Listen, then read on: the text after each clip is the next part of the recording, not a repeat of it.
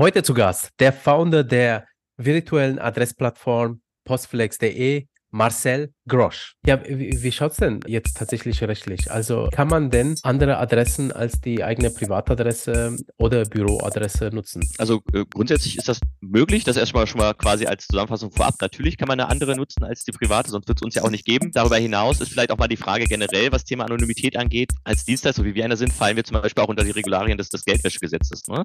Also daher sind wir verpflichtet, okay. auch Daten unserer Kundinnen und Kunden zu erfassen. Wir machen das ja. mit einem rechtlich anerkannten Verfahren, wie zum Beispiel dem Postident. Man sollte also immer die Ohren ausspannen, wenn irgendwie ein Dienstleister den Punkt ignoriert oder sagt, schick uns mal eine Kopie vom Personalausweis. Ah, das ist natürlich aus rechtlichen, datenschutzrechtlichen Gesichtspunkten sollten da schon die Alarmglocken klingeln. Guter Tipp. Aber, aber ähm, genau, eins unserer Kernversprechen ist ja, dass wir die Privatsphäre unserer Kundinnen und Kunden schützen und nicht einfach ein Dritter rausgeben. Und äh, natürlich ist es möglich, da eine andere Adresse erstmal anzugeben. Ja. Ähm, wichtig ist halt, dass diese Adresse verschiedene Voraussetzungen erfüllt. Also es ist nicht einfach damit getan, nur Adresse eines Dienstleisters anzugeben. Ich habe ja eben gerade das Thema mit der Geldwäsche schon angesprochen. Darüber hinaus gibt es halt auch viele andere rechtliche Aspekte, die eine Rolle spielen. Äh, die Erreichbarkeit, die zur Verfügungstellung von äh, Vollmachten etc. Und da muss man doch viele, viele Dinge beachten, äh, die hinten runterfallen könnten. In dieser Podcast-Folge gehen wir ein wichtiges Thema an für uns Content Creatorinnen und Influencerinnen. Anonymität der Privatsphäre. Dazu habe ich nämlich unseren neuen Werbepartner, über den ich sehr glücklich bin, postflex.de eingeladen, vertreten durch Marcel Grosch, um eben zu besprechen, wie Adressschutz im Internet möglich ist. Denn Postflex ist darauf spezialisiert und da gibt es ein paar rechtlichen Falltücken im deutschen ja, Gesetz, im deutschen Recht. Denn im Impressum muss man als Gewerbetreibender eine Adresse angeben. Wenn man kein Büro hat, dann muss das die Privatadresse sein. Und aus diesem Grund gibt es im Internet ein super großes Suchvolumen nach Keywörter wie zum Beispiel Impressum Adresse mieten oder Impressum Postfach statt Adresse. Denn es ist ja so, dass wir Content Creatorinnen ja super gerne vor der Kamera sind und äh, auch tiefe Einblicke in unserem Leben zeigen, aber privat wollen wir dann doch unsere Privatsphäre genießen, für uns sein und was wir auch verständlicherweise und ich glaube für diejenigen, die auch keine Content Creator sind, auch verständlich fühlen können, ist, wenn jemand Unbekanntes an die Tür klopft. Das wollen wir nicht. Es gibt Möglichkeiten dazu. Im Netz gibt es aber tatsächlich sehr viele Mythen im Falschaussagen, wie man welche Adresse äh, irgendwie, die nicht die eigene ist, im Impressum reinpacken kann. Marcel kennt sich da super gut aus. Ich muss zu Anfang der Folge auch sagen, dass diese Folge auch gesponsert ist von Postflex, aber zum anderen auch, dass natürlich der Marcel jetzt auch kein Rechtsanwalt ist, deswegen, also sucht auch immer bei rechtlicher Beratung einen Rechtsanwalt, aber Marcel hat sehr viel Erfahrung, er kann äh, grob hinweisen, worauf man drauf aufpassen muss. Und er kann aber auch zeigen, und da blicken wir auch tief rein, warum man sich eben eine virtuelle Adresse holen kann, aber wie das deutsche Gesetz so aussieht, welche Alternativen möglich sind. Und wir gehen aber auch ganz tief in das Thema Postflex rein, weil es ist ein Dienst, der handelt um sensible Daten. Und äh, ich meinerseits, wenn ich den Dienst nutzen würde, dann würde ich erstmal ganz viele Fragen haben, wie das passiert, weil da geht es auch nämlich darum, dass Briefe auch geöffnet werden. Und äh, da will ich herausfinden von Marcel, wie der Schutz da ist, damit eben keine Daten, die anderen nichts angehen, online irgendwie zu finden sind oder sonst wie. Also in diesem Sinne, Marcel, herzlich willkommen im Influencer Podcast. Ja, Pedro, herzlichen Dank. Äh, Dankeschön, dass ich hier sein darf und ich freue mich schon sehr, sehr doll auf diese Folge hier mit dir zusammen. Ja, schön, schön, dass es geklappt hat mit uns beiden. Wir sprechen ein super sensibles Thema an, wie in der Anmoderation jetzt schon genannt. Ähm, stell dich doch auch mal selber ganz kurz vor, wer du bist und äh, was Postflex genau macht. Ja, äh, genau. Also zu mir selbst. Ich, äh, Marcel, 35 Jahre jung, äh, Ehemann und seit knapp einem Jahr auch äh, stolzer Papa. Ähm, und natürlich, was auch, Dankeschön, was in dem Kontext natürlich auch wichtig ist, bin natürlich auch Gründer der Postflex GmbH, äh, was, was 2017 noch im Nebenerwerb gestartet ist, wo ich selbst noch angestellt war. Äh, und inzwischen aber seit 2022 sind wir auch offiziell als GmbH unterwegs. Wir mhm. werden nachher bestimmt nochmal genau darauf eingehen. Vielleicht schon mal ganz grob vorab. Also was wir bieten, ist wirklich eine ladungsfähige Anschrift, ähm, die rechtssicher im Impressum und anderen geschäftlichen Dokumenten verwendet werden kann und die anstelle der eigenen Privatanschrift dann da drin steht. Mhm. Ähm, ja, genau. Wir scannen im, Kern die Post der Kundinnen und Kunden ein und stellen sie dann zur Verfügung. Ähm, zum Bedürfnis nochmal kurz, also Postflex ist wirklich aus dem, aus dem Bedarf, aus dem eigenen Bedarf bei mir entstanden, äh, für kleine Leute, die von zu Hause aus arbeiten oder im Internet aktiv sind, ähm, eine Möglichkeit zu bieten, die Privatsphäre zu schützen. Und äh, oft waren die Lösungen halt nur sehr, sehr teuer oder rechtlich fragwürdig und unausgereift. Und diesen Spagat, ja. diese Lücke zu füllen, das ist so unsere Mission schon mal vorab. Okay. Aus dem eigenen Bedarf sagst du. Ähm, äh, das heißt, äh, du hattest einen Online-Shop und wolltest äh, irgendwie jetzt nicht deine Privatadresse angeben oder? Genau, tatsächlich war ich damals 2016, 17 rum, als das Ganze startete, selbst noch angestellt als Berater, war viel unterwegs und hatte damals so die Idee, einfach mich selbstständig zu machen. Und natürlich wartet keiner auf einen, dass man dann auf den Markt tritt, sondern man muss sich erstmal einen Namen machen. Und das geht am besten ja. über einen Fachblog, den ich starten wollte, um erstmal Reputation zu erzeugen. Ja, und da bin ich dann auch relativ schnell im Zuge der, der Website- und Blog-Erstellung natürlich auf das Thema gestoßen, äh, Impressum ja. und, und hatte so die, die erste Falltür, wo ich dachte, wie soll ich das denn machen, äh, ohne mein, mein, ja, meine Privatadresse über jedem zur Schau zu stellen. Ne? Das ist ja. dann doch schon so ein erster Stolperstein, über den ich gestoßen bin. Ja, was sind denn eigentlich, äh, um das Thema so ein bisschen einzuführen? Also du hattest anscheinend ja Bedenken, deine Privatadresse ähm, anzugeben in deinem Blog. Warum? Was sind denn die Probleme im Internet, wenn man seine Adresse öffentlich zeigt? Ja, ich glaube halt, äh, das Hauptproblem ist wirklich einfach, dass man immer so, so ein latentes Gefühl hat, ähm, dass da jemand äh, mitschneidet, wo man wohnt, äh, was man macht. Mhm. Weil oft vertritt man vielleicht auch mal Ansichten, die nicht jedem sage ich mal, jedem der Nase nachlaufen und wo jemand auch eine andere Ansicht zu hat.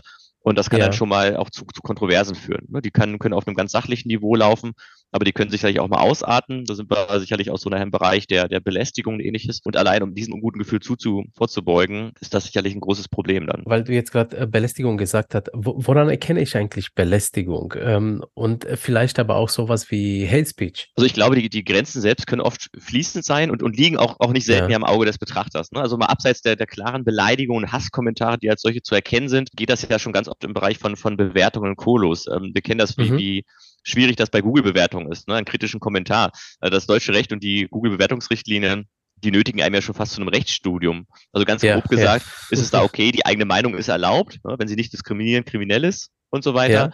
Ja. Äh, eine, aber in Klammern wahre Tatsachenbehauptung muss dann im Zweifel auch wieder bewiesen werden und so weiter. Äh, darüber hat, hat jedes Portal nochmal eigene Regeln.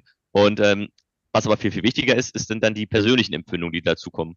Und die ist auch der Sicht jedes Einzelnen, ich nenne sie jetzt mal Betroffene, äh, auch am relevantesten, wenn man das Gefühl hat, belästigt oder bedroht zu werden. Und, ähm, das, wie gesagt, das ist äh, oft schwierig. Manchmal ist es sehr, sehr, glaube ich, sehr, sehr unterschwellig und, und baut sich über die Zeit auf. Manchmal ist es natürlich auch sehr klar. Viele Influencer berichten ja auch davon, dass auf bestimmten Videos, Aufnahmen, Posts manchmal auch, auch wirklich klassische Shitstorms etc. losgetreten werden. Ja, ja. Und dann ist man von, von jetzt auf gleich, ist man dann, glaube ich, einer Flut ausgesetzt, äh, mit der man vorher gar nicht gerechnet hat. Und das, das schlägt einen, glaube ich, dann auch.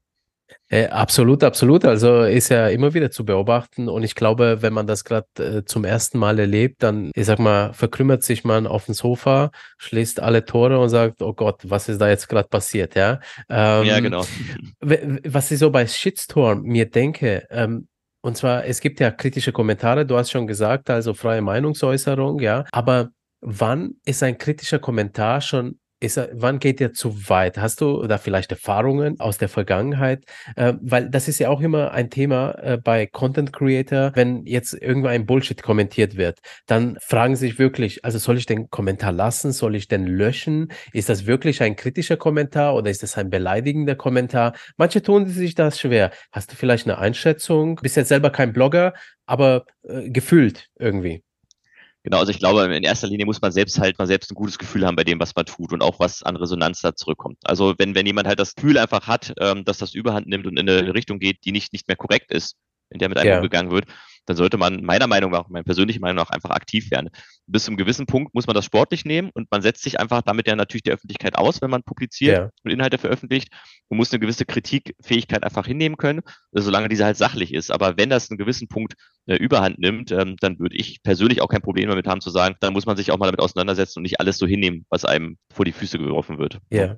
Und, und, und sicherlich auch nicht alles stehen lassen einfach. Genau, das wäre jetzt meine nächste Frage. Wie, wie gehe ich damit denn richtig um? Also nicht stehen lassen, du sagst schon, äh, einfach mal dann äh, löschen vielleicht dann oder äh, keine Ahnung, Nutzer blockieren. Was ich mich frage, wenn jetzt irgendwie jemand ganz hartnäckig ist, ja, und dann doch mal an die Tür klopft. Also, wann kommt eigentlich der Moment, dass ich äh, vielleicht mir Hilfe suchen muss oder vielleicht sogar die Polizei anrufen muss?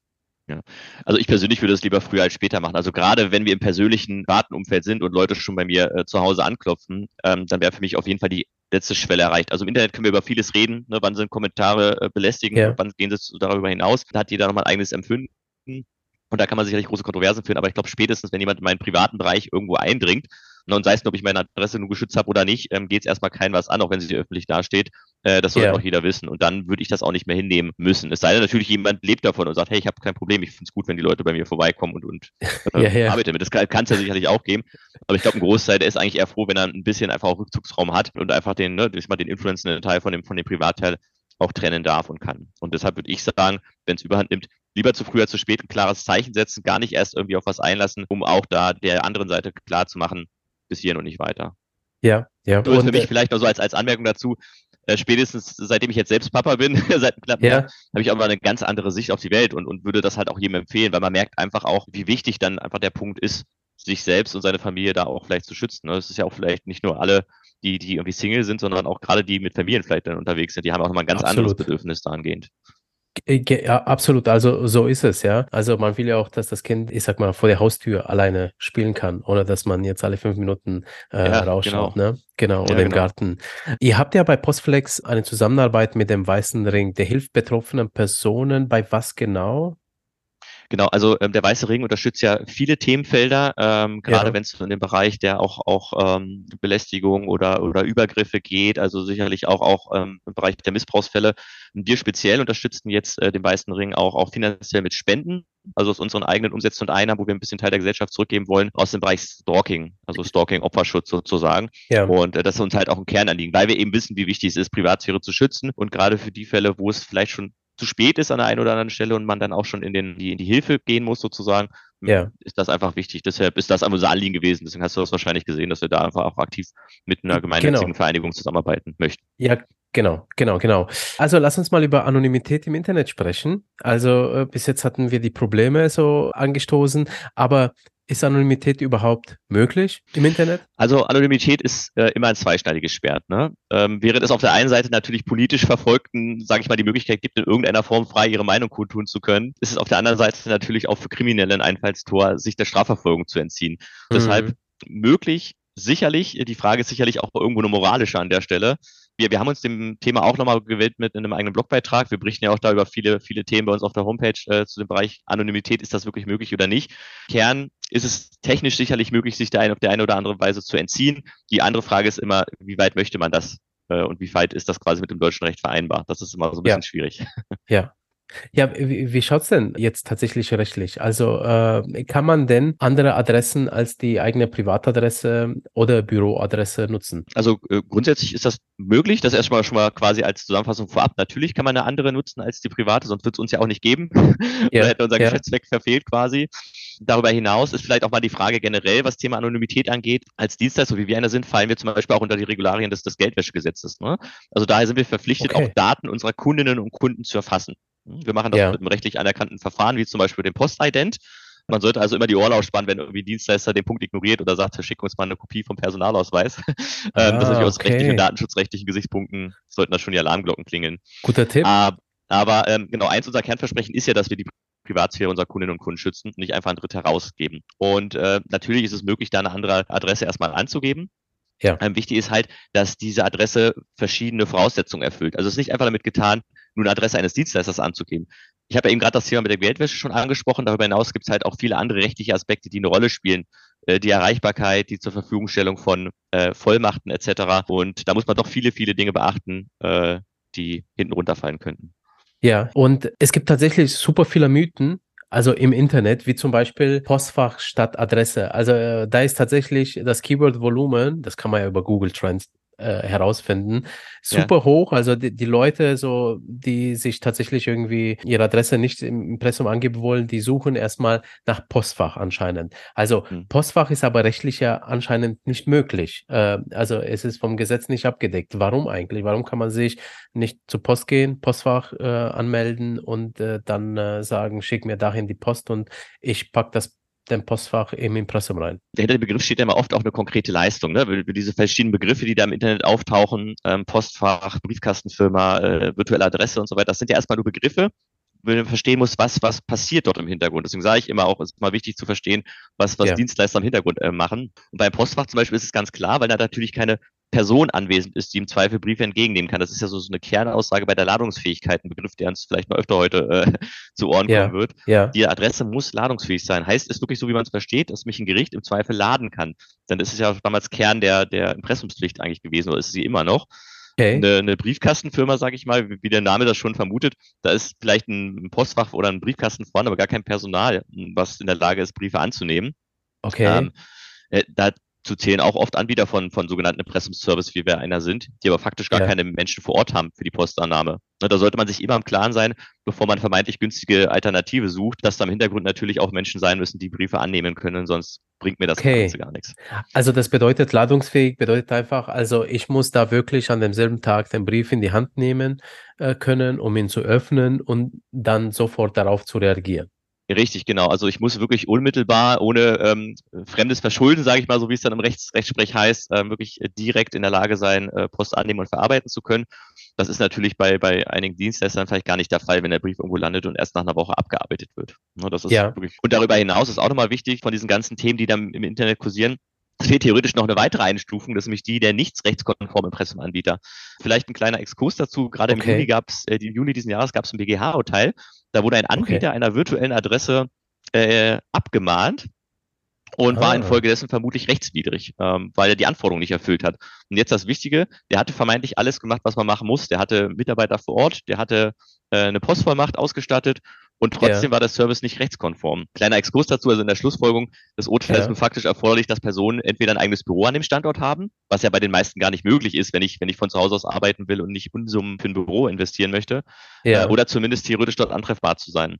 Alternativ muss der Dienstleister eine umfangreiche, und da mache ich ein Ausrufezeichen hinter, eine umfangreiche Post- und Zustellungsvollmacht haben. Eine reine Postvollmacht reicht gar nicht mehr aus. Ähm, das okay. haben wir vermutlich bei 90 Prozent der Anbieter. Die umfangreiche äh, Postvollmacht die deckt nämlich neben der Briefpost weitere Szenarien ab und führt auch infolgedessen zu einer verstärkten Haftung des Anbieters. Okay, das bedeutet? Ähm, das heißt zum Beispiel, dass die reine Postvollmacht sagt, ich ähm, bin in der Lage, für meine Kundinnen und Kunden Briefe anzunehmen und vielleicht ja. auch einschreiben und persönliche Schriftstücke, sodass mir ein Boot was in die Hand drücken kann. Eine umfangreiche okay. Postvollmacht umfasst dann auch Schriftstücke in behördlichen Angelegenheiten vor deutschen Gerichten. Und das muss aber explizit so auch definiert sein. Ne? Und okay. das haben gar nicht alle. Das ist aber auch erst jetzt so richtig klar geworden durch dieses BGH-Urteil zum Beispiel. Bei uns ist es glücklicherweise so, dass wir schon seit 2021 eine aktualisierte Vollmacht mit unserem ähm, Anwaltspartner quasi entwickelt haben, was de facto schon den Anforderungen entspricht. Da müssen wir ja, formulierungstechnisch ja. noch ein bisschen nachjustieren, äh, äh aber rein, rein inhaltlich passt das sozusagen. Aber da merkt man halt wieder, wie wichtig das ist. Es reicht nicht nur einfach eine Adresse anzubieten und sagen, hier, wir geben dir irgendeine Vollmacht und dann bist du ja. gut unterwegs. Es ist einfach wichtig, dass im Hintergrund auch die ganz vielen kleinen Stellschrauben funktionieren, was man nach außen gar nicht erst so merkt bei so einem Dienst. Okay, also das heißt also, wenn ich mir so einen Dienst wie eine äh, virtuelle Adresse dann hole, dann äh, muss das wirklich von einem Unternehmen sein, das Leute vor Ort hat, in Deutschland einen Sitz hat, dann eben auch noch diese erweiterte Briefvollmacht hat, damit die eben von Behörden, von allen Behörden jetzt Briefe annehmen können. Richtig, genau, genau. Ja. Das ist wirklich eine, eine, umfangreiche Vollmacht und das ist wirklich nicht damit getan, einfach nur ein, ein einfaches Dokument an die Hand zu Hand zu bekommen. Ja. Ne, ja. Und, und da merkt man ja auch, das ist einfach wichtig, dass man sich auch regelmäßig mit der Rechtslage auseinandersetzt und, und auch, auch ähm, Urteile und, und Verhandlungen quasi scannt, damit man einfach ja. weiß, wie man auf Änderungen reagieren muss, weil so schnell kann sich das von einem auf den nächsten Tag ändern, was vielleicht zehn Jahre Bestand hatte und bisher ja Konsens war, sage ich ja. mal, und, und unangetastet ja. war. Und diese, diese Änderung zum Beispiel folgt jetzt auch oder führt auch dazu, dass zum Beispiel Haftungsrisiken für Dienstleister einfach erhöht werden. Denn durch diese Zustellung auch für behördliche und gerichtliche Angelegenheiten begebe ich mich als Dienstleister ja mit in diese Situation, dass wenn irgendwas nicht zugestellt werden kann, ich zumindest ja. im Verhältnis gegenüber meinen Kundinnen und Kunden auch haftbar bin. Da wird sicherlich ja. nicht jeder Lust zu haben, aber ja. es gehört einfach dazu, um einfach jetzt rechtssicher den Dienst anbieten zu können. Und da sollte sich auch jeder Influencer, jede Influencer mit auseinandersetzen. Im Zweifel sind die natürlich alle mal selbst zur Rechenschaft zu ziehen, also sowohl für deren Inhalte ja. als auch für ein schuldhaftes Verzögern. Also ich kann mir Dienstleister suchen, das bringt mir aber nichts, wenn der meine Post trotzdem nicht einscannt äh, oder nicht rechtzeitig oder nicht rechtskonform ja. ist. Da muss ich am Ende des Tages dafür trotzdem gerade stehen und kann nicht sagen, ich hatte ja einen Dienstleister und der hat es quasi verbockt. Ne? Ah, okay, okay, okay, ja, ja. Also man muss dann schon täglich äh, seine Post abholen, sozusagen. Dann. Richtig, genau. Oder zumindest ja. muss man sie abrufen können und zur Verfügung stellen. Das ist schon nicht ohne, das stimmt, ja. Okay, okay. Bevor wir da noch super tief reingehen, mhm. äh, weil ähm, äh, da würde ich jetzt auch ein paar kritische Fragen dann eben äh, zu eurem Dienst haben. Mhm. Und zwar, was passiert mit meiner Post und so weiter, wie mhm. kommen sie mhm. bei mir an, etc. Aber äh, zuvor würde ich nochmal abklären, wer denn überhaupt ein Impressum auf seiner Webseite, in seinem Blog, in seinem Online-Shop angeben ja. muss. Gibt es Fälle, wo man vielleicht noch gar keinen braucht? Sehr gute Frage, genau. Eigentlich wahrscheinlich wäre es so die Einstiegsfrage gewesen. Ne? Wer, wer, ja. kann bis hier mithören? Wer muss sich gar nicht weiter damit beschäftigen? Also erstmal ist ganz wichtig für Gewerbetreibende ist das ein absolutes Muss. Ne? Denn wer, wer ursprünglich mhm. war der Gedanke im Impressum auch den Wettbewerbs- und Verbraucherschutz zu regeln.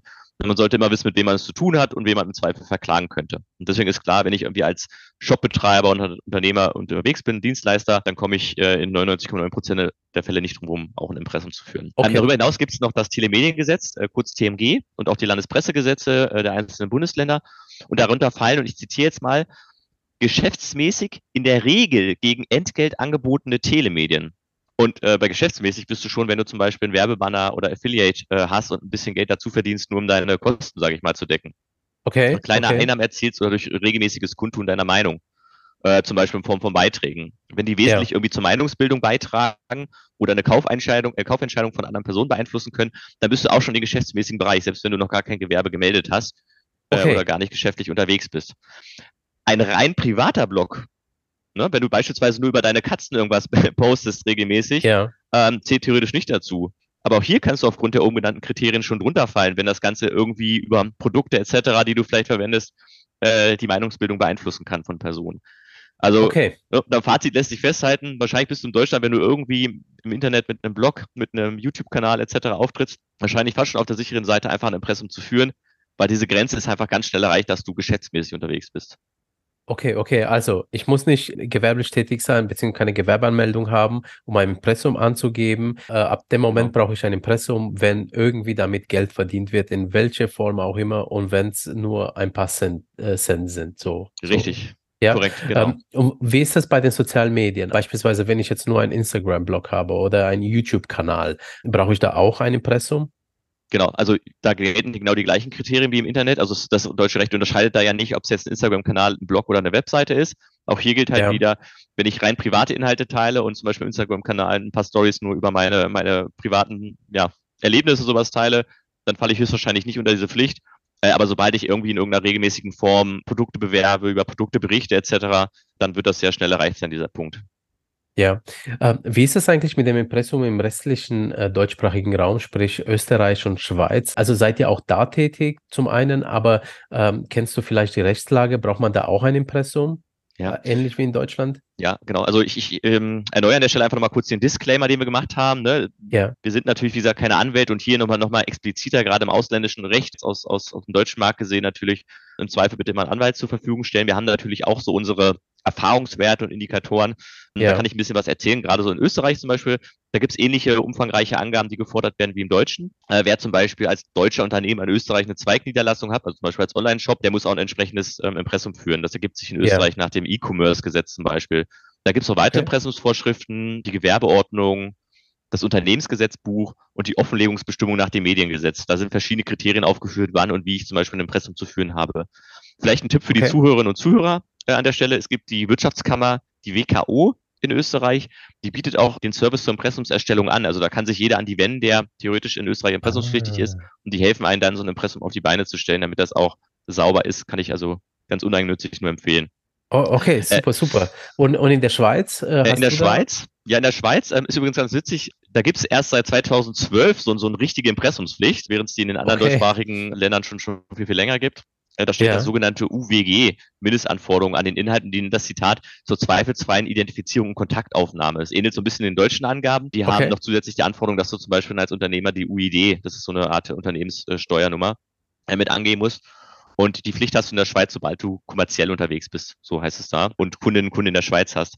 Es gibt aber auch ein paar Indikatoren, die dazu führen können, wenn du zum Beispiel eine Top-Level-Domain mit .ch zum Beispiel besitzt, ähm, wenn du ja. Preisangaben in Schweizer Franken machst oder zum Beispiel eine Kontaktaufnahme über die Schweizer Vorwahl plus 41 anbietest, dann hast du auch schon so Hinweise, dass du dich quasi auf schweizerischem Boden oder Recht bewegst und da vielleicht dann den, den Bestimmungen des Schweizer Impressumsrechts sozusagen äh, unterliegst. Ja. Übrigens, äh, ein deutsches Impressum nach dem Telemediengesetz genügt auch den Anforderungen nach dem Schweizer Recht. solange kein Unternehmenssitz oder eine Zweigstelle, äh, Zweigstelle in der Schweiz existiert. Ah, okay. Aber, also wenn du nur aus Deutschland operierst sozusagen, ja. wenn, du, wenn du quasi ja. nur in Deutschland operierst, aber trotzdem halt ähm, auch, auch Publikum in der Schweiz hast, ja. ähm, dann ist das kein Problem, wenn du jetzt nicht direkt in der Schweiz gemeldet bist sozusagen. Außer es, wie gesagt, es können halt Indikatoren wie Top-Level-Domain etc. dazu führen, dass du dann doch dem Schweizer Recht dich unterwirfst. Ja, ja. Aber im Grundsatz reichen erstmal die Angaben dann aus dem deutschen Impressumsangaben aus dafür. Und du musst nicht ah, okay. in der Schweiz zum Beispiel eine eigene UID oder sowas beantragen, um dann da okay, okay. zu sein. Ah, okay, weil ansonsten würde es heißen dann, dass äh, ich in Schweiz Geschäft mache, beziehungsweise dass äh, dann brauche ich dort einen Standort irgendwie. Genau, genau. Und dann musst du dich da halt auch entsprechend den Anforderungen unterwerfen. Ah, okay, wusste ich noch nicht. Äh, ich hatte vorhin genannt Mythen, also Postfach äh, wird manchmal angegeben im Internet, dass es äh, eine ladungsfähige Adresse ist. Ist nicht so, haben wir geklärt. Ich würde noch mal ganz kurz auf die Mythen eingehen und wir haben vorhin schon geklärt, Postfach, so wie öfters mal im Internet behauptet wird, darf man nicht im Impressum aufnehmen. Gibt es noch andere Mythen, die wir jetzt äh, aufdecken können, worüber wir aufklären können, äh, gerade in Bezug auf Adressschutz, Impressum im Internet etc. für Content Creator insbesondere und Influencerinnen? Also ich glaube, die, die äh, größte Frage, die wir immer wieder haben und die regelmäßig gestellt wird, ist die Frage nach dem Pseudonym. Also die betrifft tatsächlich nicht nur okay. Autoren, Autoren, sondern oft eben auch ähm, Content Creators, ja. die fragen, ob sie nicht einfach auch mit einem anderen Namen auftreten können. Ne? Das ist so ein Dienstleister ah. wie wir, der bietet ja. eine Adresse an, die erstmal die Privatadresse schützt. Dann sagen die aber, ja, wir haben so einen besonderen oder ich habe so einen besonderen Namen, ähm, da würde man mich trotzdem irgendwie finden und kann ich irgendwie auch noch meinen, meinen äh, Künstlernamen angeben im Impressum und eure Adresse ja. und dann bin ich ja vollkommen geschützt. Ja. Äh, leider muss ich sagen, an der Stelle ist zumindest nach unserer Rechtsauffassung, wie wir sie vertreten, auch mit unseren Partnern, der Fall, dass es nicht möglich ist, einen anderen als den bürgerlichen Namen zu nutzen. Das heißt, den okay. ne, klassisch den Vor- und Zunamen. Es gibt zwar theoretisch die Möglichkeit, über einen eingetragenen Künstlernamen das Ganze zu machen. Der wäre dann ja im Personalausweis eingetragen und wäre damit quasi rechtsfähig und rechtsgeschäftsfähig. Okay, äh, ja. Aber auch da gibt es halt viele, viele Fallstricke und Besonderheiten, weshalb wir immer dazu raten und tendieren zu sagen, macht es lieber so, dass ihr halt da euren eigenen Namen nehmt. Den könnt ihr wahrscheinlich ja. nicht pseudonymisieren oder eben das auf eigenes Risiko. Also es gibt trotzdem viele, die halt sagen, nee, das ist mir dann doch wert und uns ist zu wichtig und das Risiko gehe ich ein, dass ich dann an dem Punkt vielleicht nicht rechtssicher unterwegs bin und nehme dann doch irgendwie Pseudonym. Wir empfehlen ja. aber, wie gesagt, auch wenn das andere Anbieter teilweise sagen, dass es kein Problem wäre, empfehlen wir aus unserer Rechtssicht heraus einfach wirklich den echten bürgerlichen Namen zu verwenden. Das ist, glaube ich, okay. so der größte Mythos, der immer noch umhergeistert und wo uns andere auch darauf ansprechen und sagen, hey, XY bietet das aber an. Ja, das können sie anbieten, aber ich habe ja vorhin schon gesagt, im Zweifel haftet jeder mal selbst für das, was er im Internet macht, Anbieter ja. hin oder her. Ja. Und wir ja. können davon halt einfach nur abraten. Ja, und das Zweite, das hatten wir, wie du sagst, so ein bisschen abgehandelt nochmal vorhin, das waren, sind eben auch so Themen, dass ähm, nicht nur der Anbieter an sich wichtig ist, sondern dass halt jeder auch äh, auf Herz und Nieren prüfen sollte, was machen diese Impressumsanbieter im Hintergrund. Ne? Sind die nach dem Geldwäschegesetz, arbeiten die konform? und so weiter. Da kann man sich am Ende halt nicht Verantwortung ziehen. Also Mythos zu sagen, ich habe einen Dienstleister und der haftet dann dadurch auch durch, durch Fehler, ist leider eben nicht der Fall. Ähm, haften ja. tut man immer selbst. Und dann ja. sollte man sich eben, ne, Augen auf bei der Partnerwahl, ähm, sollte man das auf jeden Fall beachten. Ob der im Zweifel halt auch richtig geprüft ja. ist oder ähnliches. Su super gut, super guter Hinweis.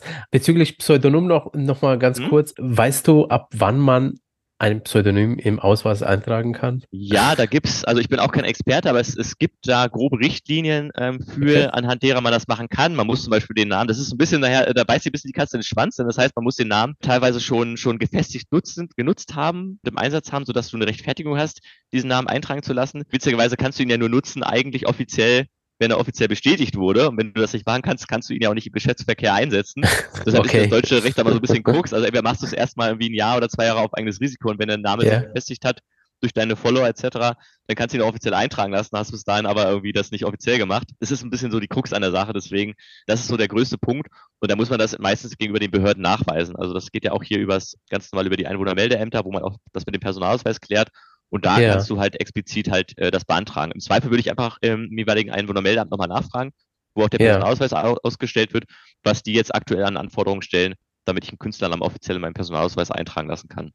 Ah, das ist ein guter Tipp. Okay. Also ich würde aber vermuten, jetzt Brad Pitt könnte sofort seinen Namen eintragen, wenn er in Deutschland leben würde. Wenn er in Deutschland leben würde, äh, ich, ich kann das nicht beurteilen, äh, inwiefern da, äh, ich, ich gehe mal, ich, ich glaube an die Integrität unseres Rechtssystems, glaube ich mal, muss er sich den gleichen Anforderungen unterwerfen. Aber den Rest lassen wir mal der Fantasie der Zuhörer. okay, okay, so, super interessantes Thema. Also habe ich noch nie mit jemandem im Podcast besprochen. Okay. okay, also danke für deine Einschätzung. Lass uns mal Postflex unter die Lupe nehmen. Also mhm. erzähl mal ganz kurz, also ein paar Zahlen, Daten, Fakten. Also seit wann es euch gibt, hast du schon gesagt. Wie viele Mitarbeiter seid ihr? Wie viele Kunden habt ihr? Und du hast mir schon gesagt, 70 Prozent eurer Kunden ungefähr sind Content Creator tatsächlich. Richtig, genau. Also ich habe gesagt, genau, erste Gehversuche haben habe ich schon 2017 unternommen, noch quasi als, als so kleines Nebengewerbe, wo das Ganze mhm. den, also seinen Aufbruch genommen hat. Offizielle GmbH-Gründung hatten wir jetzt im September letzten Jahres, also 2022. Ja. Wir haben aktuell etwas äh, um die 3000 aktive Kundinnen und Kunden. Von denen übrigens, ähm, Fun Fact am Rande, äh, noch nicht ein einziger einziger äh, wegen unserer Impressumsadresse irgendwie abgemahnt wurde oder ähnliches. Also das ist vielleicht nochmal ein Qualitätskriterium. Also cool. Also da ich auch wirklich okay. ohne, ohne Einschränkung 3000 aktive und zufriedene Kundinnen und Kunden. Ja. Genau. Meine Frau und ich sind in der Geschäftsführung. Wir übernehmen alles rund ums Management und kümmern uns auch um die Weiterentwicklung. Ja. Und irgendwann haben wir natürlich gemerkt, dass die ständige Erreichbarkeit gerade zur Postannahme zu gewährleisten und Ausfallsicherheiten vorzubeugen, äh, dass wir da auch Personal aufstocken müssen. Deshalb haben wir inzwischen drei weitere Angestellte, die sich okay. um alle möglichen Belange kümmern, zum Beispiel Post annehmen und, und scannen, beraten, Fragen beantworten etc. Also ja. sind wir auch gut aufgestellt, was, was Ausfallsicherheit angeht. Äh, wir haben unseren Sitz in Greven, NRW, im schönen Münsterland. Äh, das ist übrigens okay. für Kunden aus anderen Bundesländern auch gar kein Problem, da der Standort für die Ladungsfähigkeit erstmal äh, keinen Abbruch, der keinen Abbruch tut, ist unabhängig davon. Ja. Ein kleiner Teaser, wir überlegen aber in der Tat natürlich unser Dienst in den kommenden Jahren auf weitere Standorte zu verteilen, einfach um da ein bisschen mehr, mehr, sag ich mal, Möglichkeiten zu bieten, weil auch immer wieder Fragen kommen, gibt es euch nicht auch in München, Hamburg, Köln, sage ich mal. Ne? Das ist tatsächlich mir aufgefallen, als ich euren Dienst da ähm, äh, entdeckt habe und ähm, drüber mal geguckt habe. Also wenn man äh, euren Adressschutz nimmt, beziehungsweise eine Impressumsadresse bei euch bucht, dann hat man dann die Adresse aus Greven. Ne? So, ja. weil ihr da eben euren Standard habt. Und da dachte ich mir, Mensch, das wäre so viel cooler, wenn ihr eine Adresse im Bamberg habt. Aber das ja. ist ja nicht möglich, ne? Anscheinend. Ähm, aktuell halt nicht. Also ich, ich auch vielleicht zum Hintergrund. Wir haben ähm, die Firma aus dem Hintergrund entwickelt, da wir eine, eine nicht nur eine rechtssichere, was wir schon mehrfach mhm. jetzt betont haben, eine Lösung bieten wollen, sondern auch eine, die bezahlbar ist. Und ähm, viele andere Anbieter, die große Bürooffices haben an Prestigestandorten, die sind deshalb so teuer, weil sie viele große Büros haben mit teuren Mieten. Und wir haben einfach ja. einen Kostenvorteil, den wir am Ende des Tages auch an unsere Kundinnen und Kunden weitergeben können, weil wir eben nicht mehrere Standorte haben. Ja. Das war ein Grund, uns bisher dagegen zu entscheiden, weil es auch rechtlich kein, kein nicht, nicht schlimm ist sozusagen. Ja. Ähm, und, und der zweite Punkt ist natürlich, dass wir dann halt dadurch auch ein bisschen flexibler sind. Ähm, wir überlegen natürlich trotzdem, das Ganze irgendwann auszuweiten, eben weil auch bei uns natürlich die Nachfragen immer mehr kommen äh, und da ein bisschen mehr den, den Business-Kundinnen und Kunden Genüge zu tun. Vielleicht wird das irgendwann mal über ein Franchise oder ähnliches möglich sein, dass wir da einfach auch, auch mehr Standorte einbinden werden. Ja. Aber genau, das ist eigentlich so der Punkt, weshalb wir uns bisher noch dagegen entschieden haben aktuell. Okay, okay.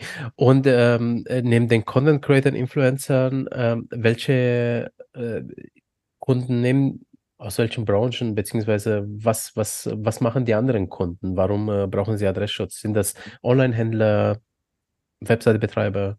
Genau, also wie schon gesagt, so 60, 70 Prozent sind wirklich Influencer bei uns. Ähm, wir haben nochmal bestimmt 10, 20 Prozent Online-Unternehmen. Ähm, mhm. Das kann sich ja auch ein bisschen schneiden mit dem, mit dem Thema Influencer, weil Influencer irgendwo auch sicherlich Unternehmer sind oder Unternehmerinnen ja. sind. Da rede ich jetzt dann vielleicht so von klassischen Shopbetreibern etc., die so kleinere Shops aufsetzen auf Etsy, ja. äh, Ebay, ähm, und weiteren Kanälen, sage ich mal. Und dann haben wir noch so einen Anteil von vielleicht zehn Prozent Autoren, Autoren. Auch das sind so welche, die natürlich klassisch der Impressumspflicht unterliegen, wenn sie Bücher veröffentlichen. Aber die, die Zielgruppe ist jetzt nicht ganz so groß. Darüber haben wir auch haben wir noch so vereinzelte Personen, äh, die zum Beispiel im Opferschutz unterwegs sind. Die sind nicht direkt im Internet mit Adressen unterwegs, mit dem Impressum, brauchen den Schutz aber trotzdem, weil sie eine Adresse brauchen, über die sie dann Behörden etc. kommunizieren können, die also wirklich tatsächlich über den polizeilichen Opferschutz quasi ähm, geschützt werden müssen. Das ist okay. uns ja nochmal ein ganz persönliches Anliegen, wo wir sagen, da möchten wir unterstützen. Deshalb, da ist wirklich nur eine Handvoll, die wir haben. Das möchten wir in Zukunft auch ausbauen. Aber gerade die Personengruppe ist uns auch wichtig, auch wenn die momentan, sage ich mal, unterrepräsentiert ist, die ein Interesse okay. haben, ihre Adresse zu schützen. Okay, okay, okay, äh, super spannend, ja zu euren Leistungen. Also, mhm. wie kann man sich die Leistung vorstellen? Also, ich bin jetzt mhm. gerade auf eurer Webseite, äh, bin unter Pakete und Preise gegangen und also da habt ihr drei Pakete, Basic, Comfort, Business. Es beginnt bei 6,95 und endet bei 23,90 im Monat. Ihr bietet immer eine ladungsfähige Anschrift an und Postfix äh, Services. Aber erzähl mal, wie sieht euer Service denn aus? Also, ich komme zu euch, buche mich da rein. Was äh, macht man dann? Was macht genau, also also wirklich, wie du schon sagtest, Kernleistung ist erstmal die zur Verfügungstellung einer ladungsfähigen mhm. Anschrift fürs Impressum und das wirklich auch von montags bis samstags, um eben wirklich garantieren zu können, dass äh, wichtige Post eingeht. Äh, Post, ja. also Briefe und Pakete. Ja. Und wir scannen diese halt wirklich tagesaktuell ein und stellen die dann passwortgeschützt zur Verfügung. Das erstmal zur Leistung. Wie du siehst, ist das jetzt keine Raketenwissenschaft. Ja. Ähm, entscheidend ist halt hier wirklich die, die ganzen rechtlichen und datenschutzrechtlichen Leistungen, die wir im Hintergrund erbringen, parallel dazu. Mhm. Bei der Anmeldung ist es für uns dann halt wichtig, musst du dir vorstellen, wenn du dich für einen Dienst entscheidest und sagst, ich möchte jetzt mein Impressum schützen für meine Social Media Kanäle beispielsweise, gibt es darüber hinaus immer noch so Anforderungen, die manche Kundinnen und Kunden haben. Zum Beispiel möchten sie die Adresse nicht nur im Impressum verwenden, sondern vielleicht auch auf ihren Rechnungsdokumenten, in den AGBs, äh, in Verträgen, für Branchenbucheinträge. Ich habe ja vorhin von Shopbetreibern geredet, die sind zum ja. Beispiel auch ähm, pflichtig, im Verpackungsregister eine Adresse zu hinterlegen. Ne? Und ja. so, da kommen auch schon verschiedene Einsatzszenarien ins Spiel. Die brauchen nicht jeder, deswegen ist es bei uns ein Zusatzservice, äh, aber die, die es dann brauchen, die halt noch einen Schritt weitergehen, die können das dann noch optional dazu buchen bei uns. Das ist so ein, so ein okay. wichtiger Punkt, der vielleicht noch zu erwähnen ist. Okay. Und äh, was ihr dann macht, dann bekommt, beziehungsweise dann kann man die Adresse äh, auf die Webseite tun mhm. und äh, dann äh, kann man die Briefe an diese Adresse umleiten, vermute ich mal. Genau, also genau, vielleicht erwähne ich nochmal ganz kurz was zum, zum Anmeldeprozess ja. bei uns, weil es, wie gesagt, den rechtlichen Hintergrund, den wir vorhin angesprochen haben, nochmal wichtig ist. Wenn sich jemand bei uns anmeldet, ähm, dann gibt er erstmal ganz normal Angaben zum Projekt, äh, zu den Hintergründen an äh, und muss sich dann im zweiten Schritt bei uns identifizieren. Ich habe erwähnt, wir sind Geldwäschegesetz pflichtig und dazu ja. zählt halt auch eine rechtskonforme Identifizierung. Es ist wie bei einer Bankkontoeröffnung, dass man dann zum Beispiel in die Postfiliale geht mit einem Ausweis oder per App, in der Postident-App, ähm, ja. sich dann einmal identifiziert. Das müssen alle unsere Kundinnen und Kunden tun. Das ist so der, der, die, die erste Hürde, nenne ich sie mal, ähm, bei der wir auch mal aussortieren müssen, wenn das nicht funktioniert. Ja. Äh, und der zweite Punkt ist, dass wir, äh, da erzählen wir vielleicht nachher nochmal was zum Thema Ethik, weil die Projekte auch einmal nochmal inhaltlich prüfen und uns anschauen, was machen unsere Kundinnen und Kunden da. Da legen wir nochmal einen Blick drauf, sage ich mal. Und das ist dann so der Punkt, wo dann die, diese ähm, Aspekte zusammenkommen, wir prüfen und dann wird erst ein Vertrag richtig gestartet. Dann bekommen die Kundinnen und Kunden von uns eine Adresse, das ist im ja. Endeffekt, ja, wäre jetzt der Vor- und Nachname, ich habe es ja gerade erzählt, Thema Pseudonym, ja. Vor- und Nachname und unsere Adresse, also zum Beispiel Pedro Leuthold, dann C-O Postflex, dann mit der eindeutigen Kundennummer, zum Beispiel 1234, an unserem Standort dann in Emstettener Straße in Gräben. So ist so der Aufbau ja. der Adresse. Und die wird nicht weitergeleitet wie bei einem klassischen Weiterleitungsauftrag, sondern sie steht ja dann im Impressum und der Datenschutzerklärung auf der Webseite. Das heißt, okay. jemand, der jetzt da hingeht und sagt, hey, der Petro, das ist nicht okay, was der macht, irgendwie der verstößt gegen Wettbewerb oder ne, irgendwie hat gegen Urheberrecht verstoßen, den ja. muss ich jetzt rechtlich belangen, dann gehe ich natürlich als erstes ins Impressum oder Datenschutzerklärung, suche mir die Adresse raus und schreibe diese Person über diese Adresse an und finde heraus, wo ich sie quasi haftbar okay. machen kann oder, oder ange, ja. ne, wo ich sie zu erreichen kriege. Und das ist genau die Adresse, die auch unsere Kundinnen und Kunden nachher einsetzt im Impressum. Wenn jemand über da über diese Adresse anschreibt, bekommen wir die Post ins, äh, zugestellt. Okay, okay. So, und jetzt kommt nämlich das Sensible, wo ich mhm. mir dachte, oha, da muss jemand meine Briefpost aufmachen, ja, mhm. und dann sehen die Leute, ja, was mir so für Sachen geschrieben wird. Schöne, manchmal vielleicht weniger äh, schöne. Wie passiert das bei euch? Genau, also erstmal ist wichtig zu sagen, dass wir. Ähm, und wie komme ich zu meiner Post dann? So. Äh, ja, genau, genau. Ja. Also erstmal wichtig zu sagen, dass wir ähm, natürlich weder die, die Zeit noch die Muße haben, uns da in einzelne Briefe und Schriftstücke einzulesen. Ähm, das Tagesgeschäft ja. ist sehr, sehr fordernd und wir möchten natürlich auch einfach zeitnah die Sachen einscannen. Das ist äh, unser oberstes Kernversprechen.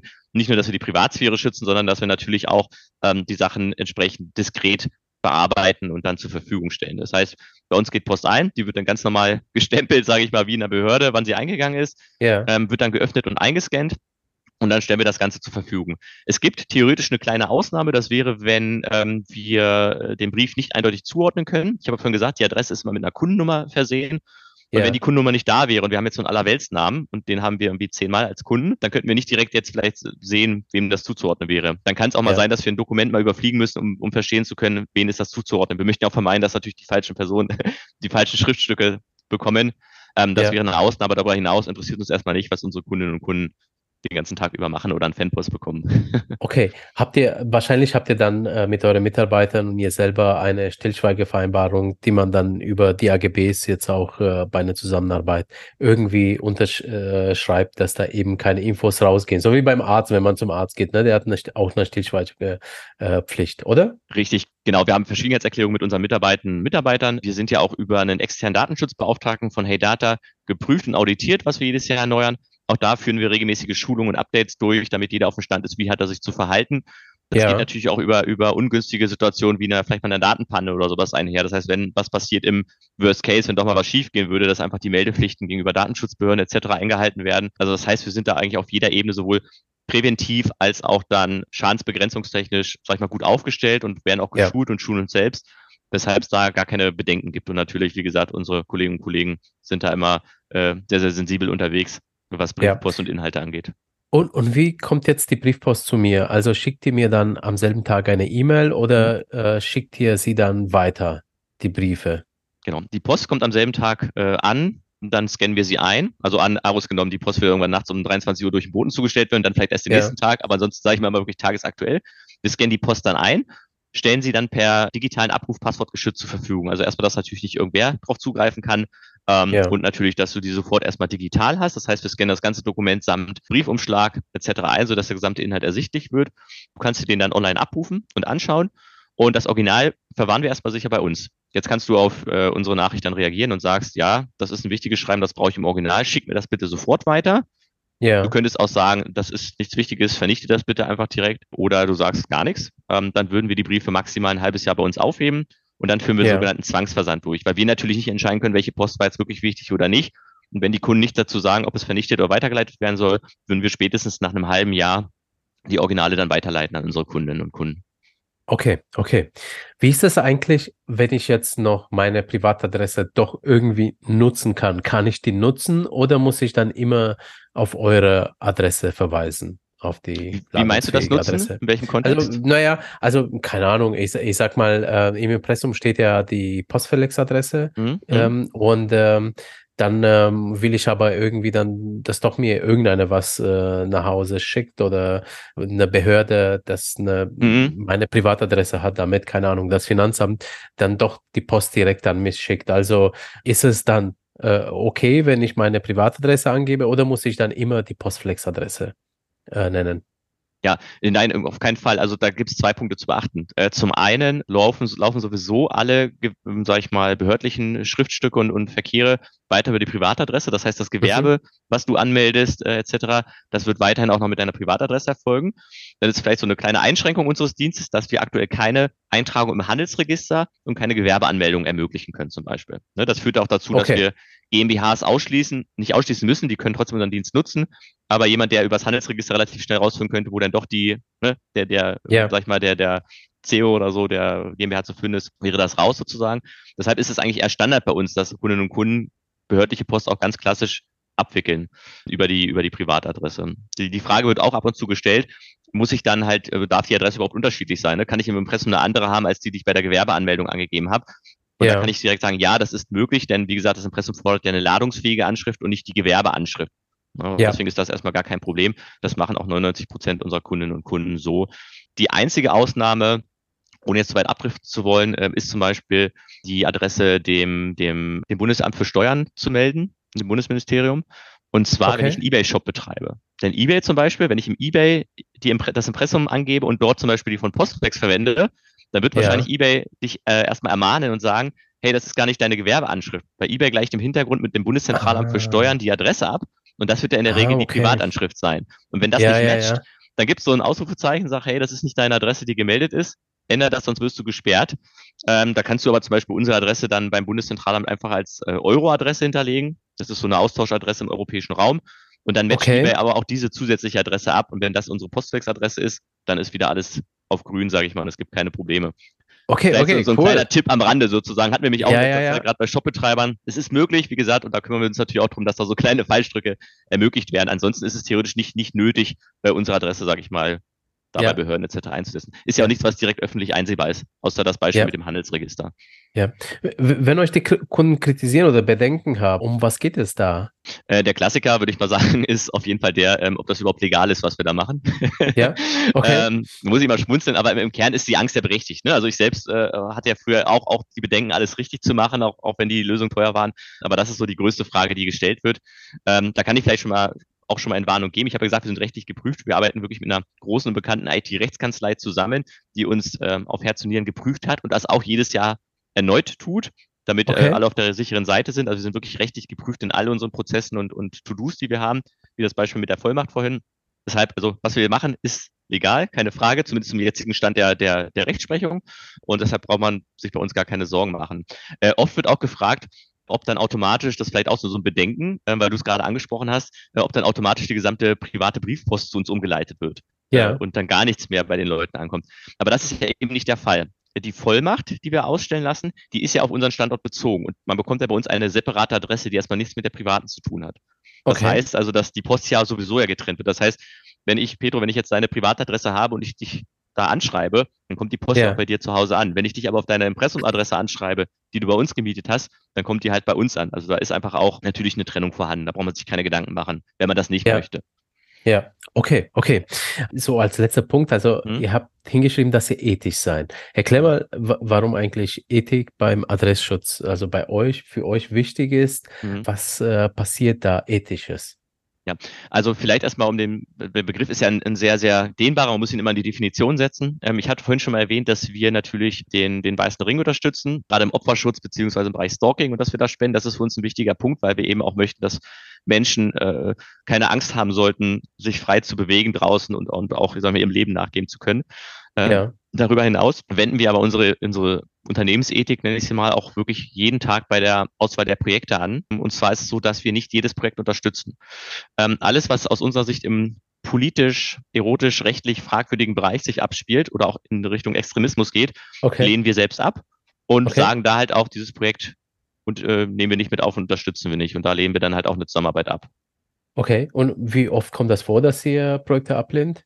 Mm, also zum Glück in, in letzter Zeit relativ selten, weil wir auch inzwischen ja klar kommunizieren, äh, mit wem wir zusammenarbeiten und wo wir sagen, bei den Projekten möchten wir lieber nichts mit zu tun haben. Ja, ähm, deshalb ja. würde ich sagen, ist das noch relativ selten. Aber für uns ist einfach wichtig, deswegen gucken wir wirklich bei jedem manuell einmal drauf und schauen, was machen die Leute da eigentlich? Ja. Ähm, können wir das vertreten oder würde das quasi gegen unsere eigenen Ansprüche gehen? Äh, und dann sagen wir lieber einmal zu viel Nein, als jetzt, sage ich mal, den Umsatz mitzunehmen. Das ist uns dann nicht ganz so wichtig. Okay. Kommt aber wie gesagt jetzt nicht mehr ganz so oft vor. Er führt auch manchmal dazu, in seltenen Fällen, dass wir schon genehmigte Projekte, äh, die wir unter Vertrag haben, später mal aufkündigen, außerordentlich, wenn die sich okay. in eine Richtung entwickeln, die aus unserer Sicht nicht mehr vertretbar ist, weil es auf einmal doch vielleicht nicht kriminell, aber zumindest sich an den, an den Rand des rechtlich Legalen bewegt äh, und, und dann zumindest fragwürdig ist oder gegen unsere moralischen Werte verstößt, kann das passieren. Ja. Kommt sehr, sehr, sehr selten vor.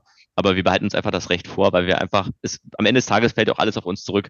Die Leute, ja, die ja. wir unterstützen, denen wir, sag ich mal, eine, eine, Zuflucht bieten, die sollen das ja auch nicht ausnutzen können, um damit, wie soll ich sagen, sich, sich dem Rechtsstaat zu entziehen. Deshalb möchten wir da auch einen Riegel vorschieben und proaktiv aussortieren. Das ist so unsere Ethik, die wir da ja, haben. Ja, Super, also ich finde das super sympathisch und das ist wirklich auch wichtig, also dass man äh, als Unternehmen auch Position dann eben nimmt, dass man einfach äh, so eine Wertegrundgerüst hat, finde ich sehr, sehr sympathisch. Ähm, es gibt auch eine Rabattaktion für euch äh, da draußen, lieber Zuhörerinnen, und zwar, den nenne ich gleich. Zu, zunächst will ich aber noch eine Frage äh, stellen zum Postflex und dann will ich noch ein paar Fragen, allgemeine Fragen mit dir abklären, so wie du auf die äh, sozialen Medien blickst und die Creator Economy. Das würde mich persönlich jetzt interessieren auch nochmal. Und bei äh, Postflex gibt es ja drei Pakete. Welchen würde, würdest du wem empfehlen? Also ganz klar, wir haben, wir haben äh, drei Größen aktuell, der Basic, Komfort und, und Business. Ähm, ich würde auf ja. jeden Fall erstmal den, den Influencern zum, zum Komforttarif äh, empfehlen, weil da haben wir einfach eine Abdeckung für alle Social Media Auftritte und es muss sich für jeden einzelnen, sag ich mal, bei uns ein Zusatzprojekt gebucht werden. Da habt ihr einen, einen Tarif, bei dem alles drin ist sozusagen, egal ob ich jetzt einen YouTube-Kanal, Instagram und noch TikTok nebenbei habe, ist alles ein Preis. Außerdem scannen ja. wir alle Briefe auf einer Fair Use Policy ein. Das heißt, wir berechnen nicht jeden einzelnen Brief mit einer Gebühr, sondern scannen ja. erstmal alles ähm, kostenfrei mit ein und okay. stellen das zur Verfügung. Und ähm, da habt, ihr dann Ruhe, sage ich mal, im Großen und Ganzen und könnt dann euren Tätigkeiten nachgehen. Okay, okay. Wie blickst du denn auf die Creator Economy, insbesondere der Influencer-Branche? Jetzt hast du ja doch äh, einige Erfahrungen auch damit sammeln können, wahrscheinlich mit im Kontakt mit äh, Creators, Influencern. Was meinst du, wie hat sich die Influencer-Branche entwickelt? Was läuft schon richtig gut in der Branche und wo, in welchen Bereichen könnte die Branche vielleicht sogar noch ein bisschen besser werden? Mhm.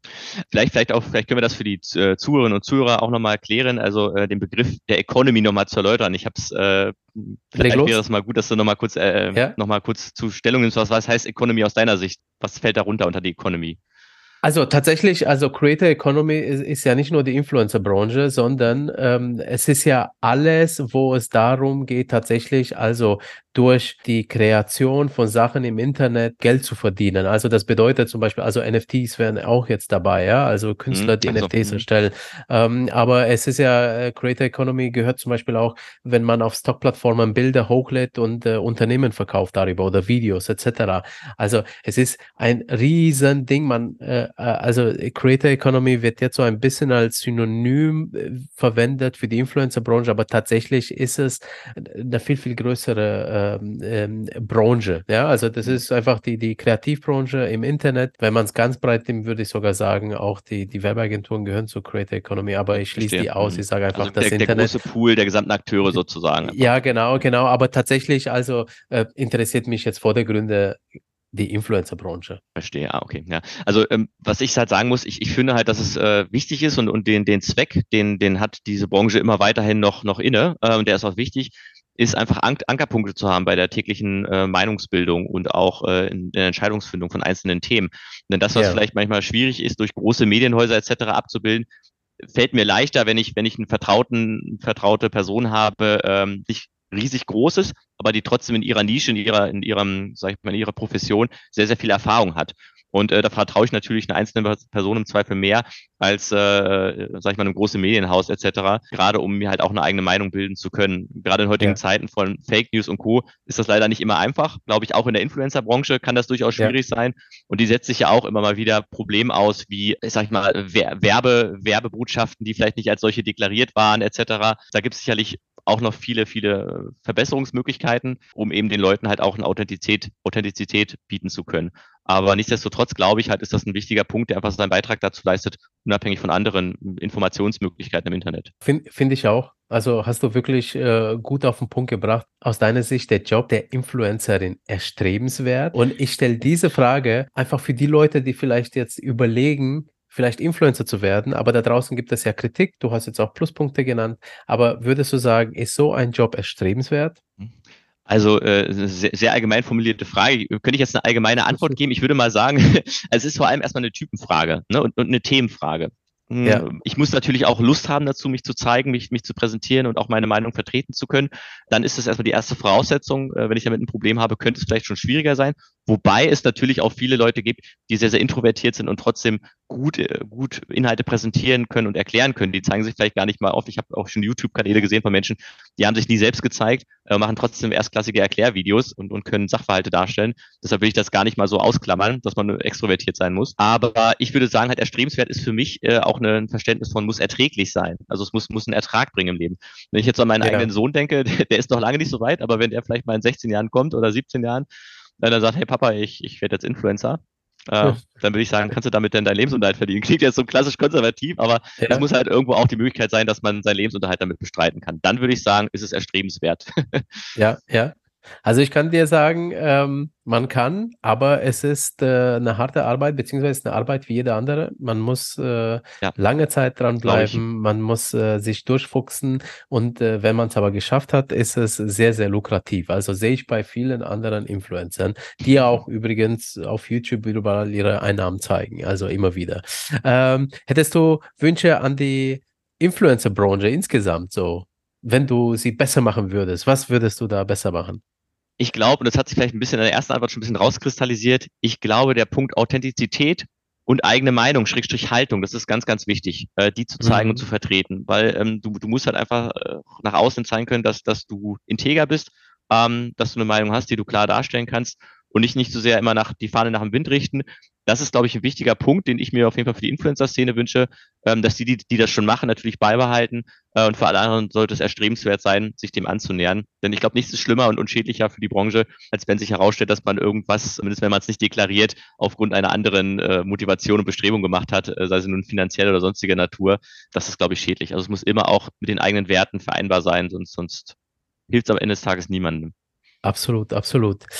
Ja, wie geht es jetzt mit dir und mit Postflex weiter? Was sind äh, die Zu Pläne für die Zukunft? ja, wir sind noch lange nicht am Ende, also mit unseren Ideen und auch die Ideen unserer Kundinnen und Kunden. Ähm, wir möchten den Dienst ja, wie, wie schon beschrieben, vielleicht nochmal später auf weitere Standorte ähm, ausweiten Und ähm, wir haben auch in Überlegung das Scannen von Geschäfts- und Privatpost im Hintergrund. Also diese, dieses Thema Weiterleitungsauftrag, was wir vorhin äh, genannt haben, das kann ja. sicherlich auch mal für äh, Influencer interessant sein, die beispielsweise regelmäßig oder öfter im Ausland unterwegs sind und ja. dann auch ihre, ihre restliche Post von zu Hause aus irgendwie digital abrufen wollen. Dann sind wir ja. nicht schon über das Thema Impressum wieder hinaus, sondern wirklich die Leute, die auch Privatpost haben, die irgendwo digital abrufbar sein muss. Da haben wir zum Beispiel die Infrastruktur und das möchten wir natürlich auch in Zukunft ausbauen, um da Mehrwerte noch zu bieten. Ähm, okay, okay. Ja, persönlicher Wunsch ist mir selbst einfach noch, dass wir irgendwann auch nochmal äh, Kundenportale und Apps entwickeln, um einfach noch komfortabler unterwegs zu sein. Aber das sind dann schon sehr, sehr technische Dinge, äh, die den, den, den Kundinnen und Kunden, die wir schon haben, einen Mehrwert bieten. Nichtsdestotrotz äh, gibt es da immer wieder Verbesserungspotenzial und ich glaube, das zeigt einfach auch, ähm, dass es nicht damit getan ist, einfach nur die Adresse anzubieten. Man, man kann immer was verbessern und da wird es ja. auf jeden Fall weitergehen bei uns. Ja, super. Ähm, übrigens, dann komme ich jetzt auch gleich zum äh, Rabattcode. Äh, wer jetzt in der Lage versetzt wurde und sagt, ich möchte Postflex ausprobieren, also für den haben wir auch einen, äh, dank Marcel und sein Team, auch einen Rabattcode zur Verfügung gestellt.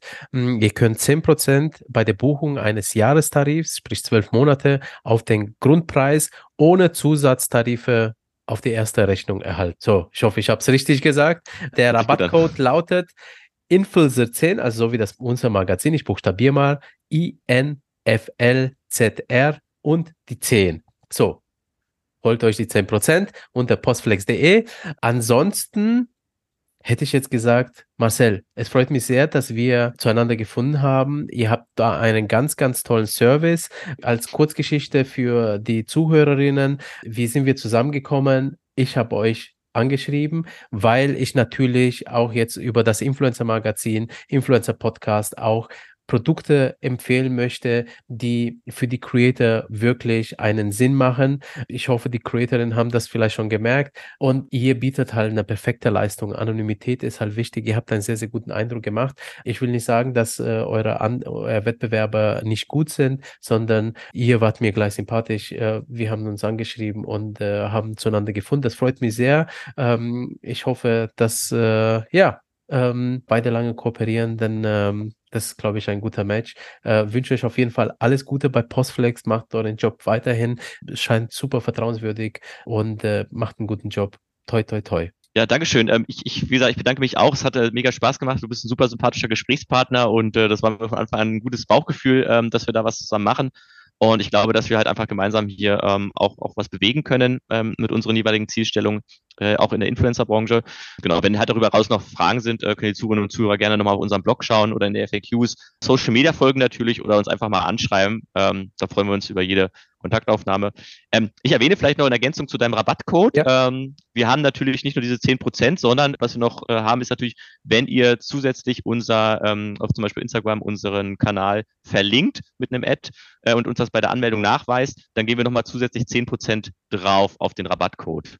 Genau, das wollte ich 20 Prozent insgesamt. 20 ja, genau. insgesamt, wenn ihr, wenn ihr, äh, genau, wenn ihr fleißig seid. genau, genau, super. Also, ganz tolle Aktion. Geht unter postflex.de, holt euch euer Paket. Und ansonsten, Marcel, vielen lieben Dank. Abonniert diesen Podcast, liebe Zuhörerinnen, gebt eine Bewertung und bis zur nächsten Folge. Ciao. Ciao.